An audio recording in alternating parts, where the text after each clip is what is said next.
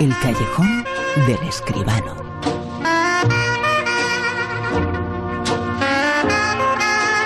Con José Manuel Esquivano. José Manuel, muy buenas. Buenas noches, Bruno, ¿qué tal? Fíjate, una de las escenas que, que tú elegiste cuando cumpliste mil ediciones eh, del Super 10, Sí. una de las escenas eh, que elegiste como tus eh, preferidas era el comienzo de Match Point.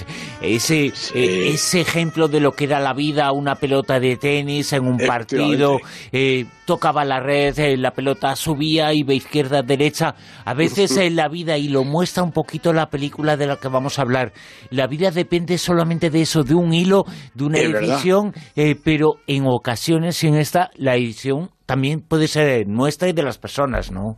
Efectivamente, justo de eso es de lo que trata la película, es verdad. La, la pelota que pega en la red y alguien la empuja, en este caso, para un lado o para el otro. Eh, cuestión de vida o muerte. La película se titula El veredicto. Me llamo Fiona May, pero en el tribunal soy su señoría. Siempre estoy muy ocupada. La ley puede apropiarse de tu vida. ¿Vienes a la cama? Mm, mañana es el juicio. Vale. Su señoría la esperan. ¿Todos en pie? Fiona, ¿podemos hablar? Disculpa, he tenido un día largo. No sé cómo decir esto. Creo que... Creo que quiero tener una aventura. ¿Qué? Te quiero. Estamos destinados a estar juntos, pero ya ni siquiera nos besamos. Diga. Hay un juicio urgente, señoría. Adam, el demandante, tiene leucemia. Sin embargo, él y sus padres son testigos de Jehová y las transfusiones de sangre van contra su religión. Me gustaría escuchar a Adam en persona. Has venido a que cambie de idea. ¿Por qué están mal las transfusiones de sangre? ¿Por qué pasa? El veredicto, interpretado por esa jueza, por Emma Thompson, eh, plantea una realidad, algo que ocurre, eh, el caso de un juez eh, con su vida, Sí. pero eh, tiene que juzgar una historia que tiene que ver cuántas veces ha ocurrido con un niño con una enfermedad, necesita una transfusión de sangre, pero sus padres son. Testigos de Jehová. Así es, así es realmente. Ese es el comienzo de la película. El tráiler nos lo ha contado enterito, menos mal que después pasan más cosas. Bueno, el veredicto está dirigida por Richard Eyre, la producción es de Duncan Kenworth y el guion de Ian McEwan, el novelista y guionista también de moda. Los protagonistas, pues como tú muy bien dices, Emma Thompson con Stanley Tucci y Fionn Whitehead. Bueno, como tantos directores británicos de esta generación, Richard Eyre compagina la televisión con el cine. Recordemos que para la gran pantalla ha, dirigido títulos, yo creo que de cierta repercusión, sobre todo por esta sobria eficacia narrativa que, que atesora Richard Eyre, títulos como Iris, Belleza Prohibida eh, y Crónica de un Engaño.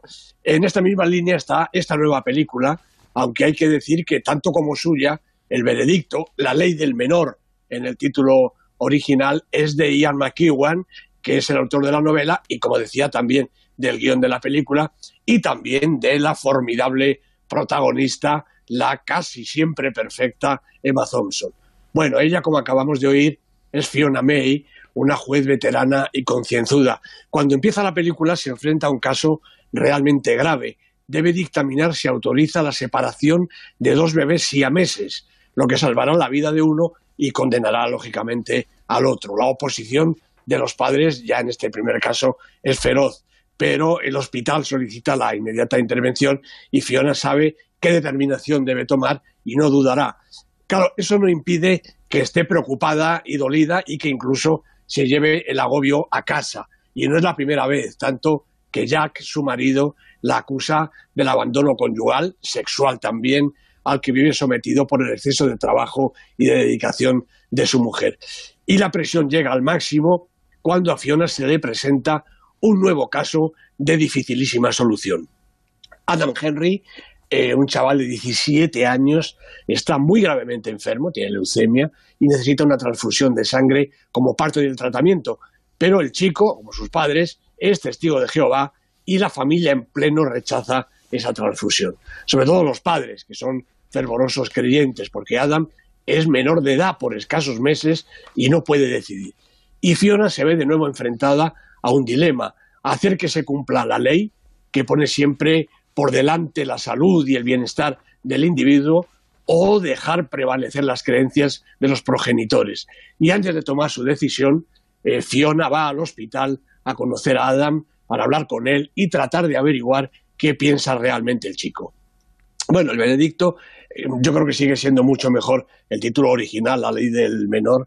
No es tanto una película eh, judicial, como pudiera pensarse, como una especie de thriller de sentimientos.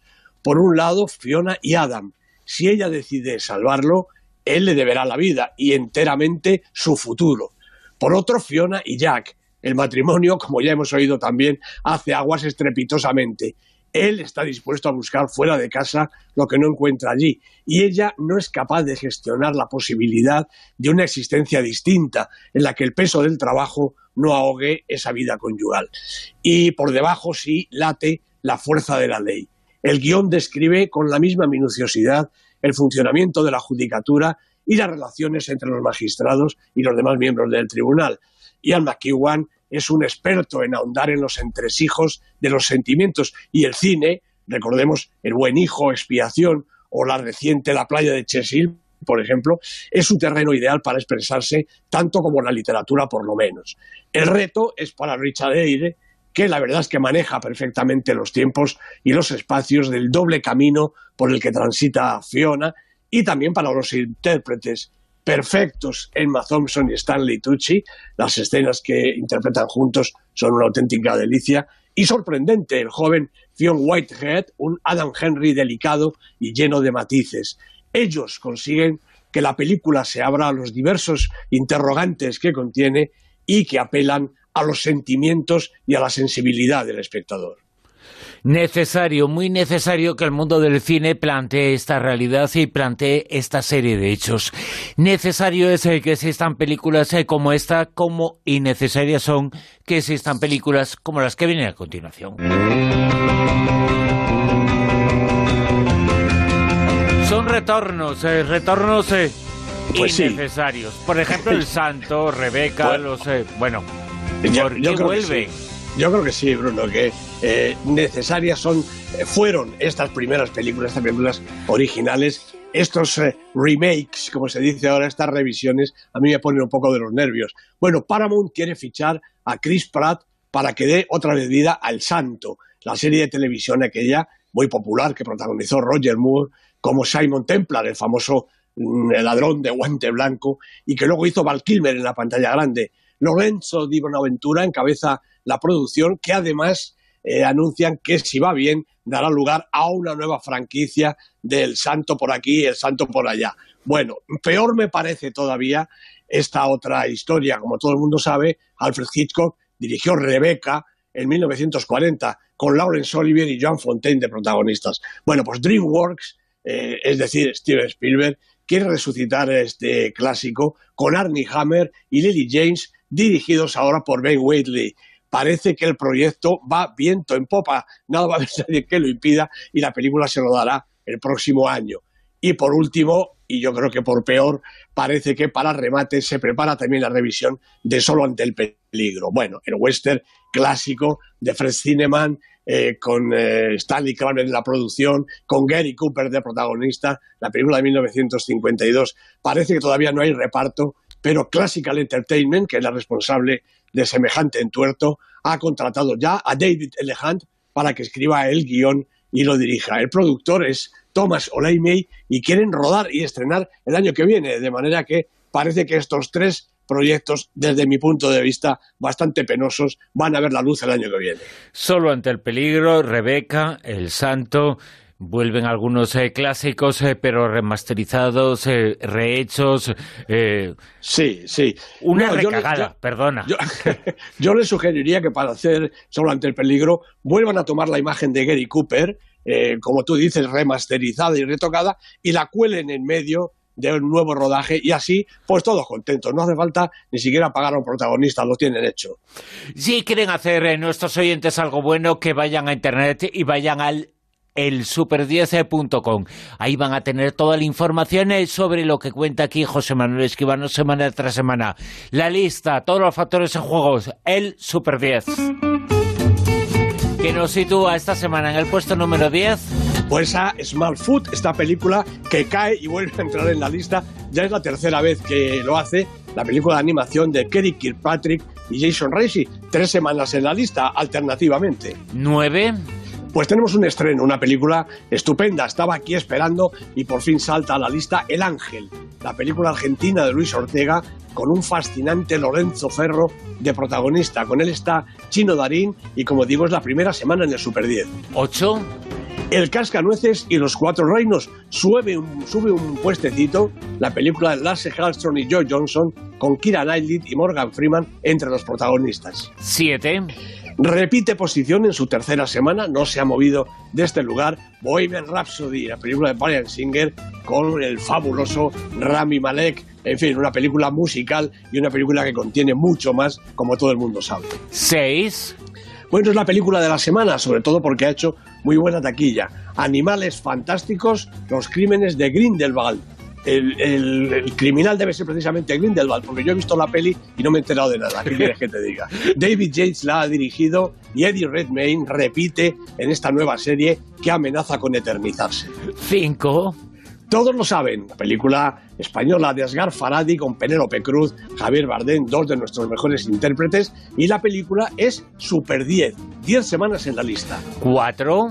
El Reino, otra película española, esta es de Rodrigo Sorogoyen, con Antonio de la Torre, como siempre, estupendo. Ocho semanas en la lista, repitiendo posición. Tres. Dogman, la película de Mateo Garrone, con Marcelo Fonte, un intérprete sensacional. Dos semanas en la lista, las dos en la tercera posición. Dos.